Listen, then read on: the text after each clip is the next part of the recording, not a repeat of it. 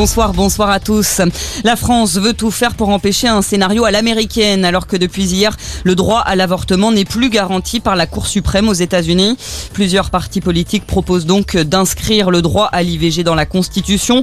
Le groupe Renaissance a déposé un texte en ce sens aujourd'hui, une proposition de loi qui sera soutenue avec force par le gouvernement, assure Elisabeth Borne. Pour la première ministre, nous devons graver cet acquis dans le marbre. Une inscription dans la Constitution demandée aussi aujourd'hui par le Haut Conseil à l'égalité qui souhaite aussi l'inscrire dans la charte des droits fondamentaux de l'Union européenne. Emmanuel Macron attendu en Allemagne dès ce soir après le sommet européen.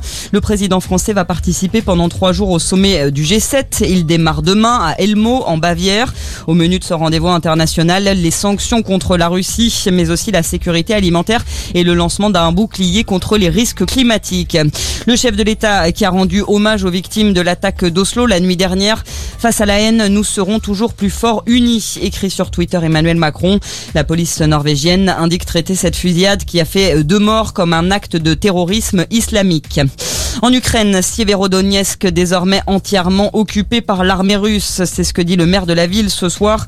Les séparatistes assurent également qu'ils contrôlent l'usine d'Azot.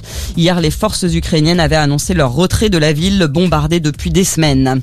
En tennis, un titre pour Caroline Garcia. La Française vient de remporter le tournoi de Bad Homburg. Elle a battu en finale la Canadienne Bianca Andrescu. C'est son premier titre depuis trois ans.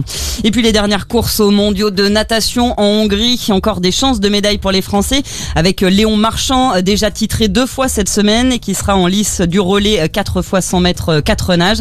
Le relais français qui a signé ce matin le deuxième meilleur temps des séries derrière les Américains. La finale à suivre vers 19h20. Voilà pour l'info. Bon début de soirée à notre écoute.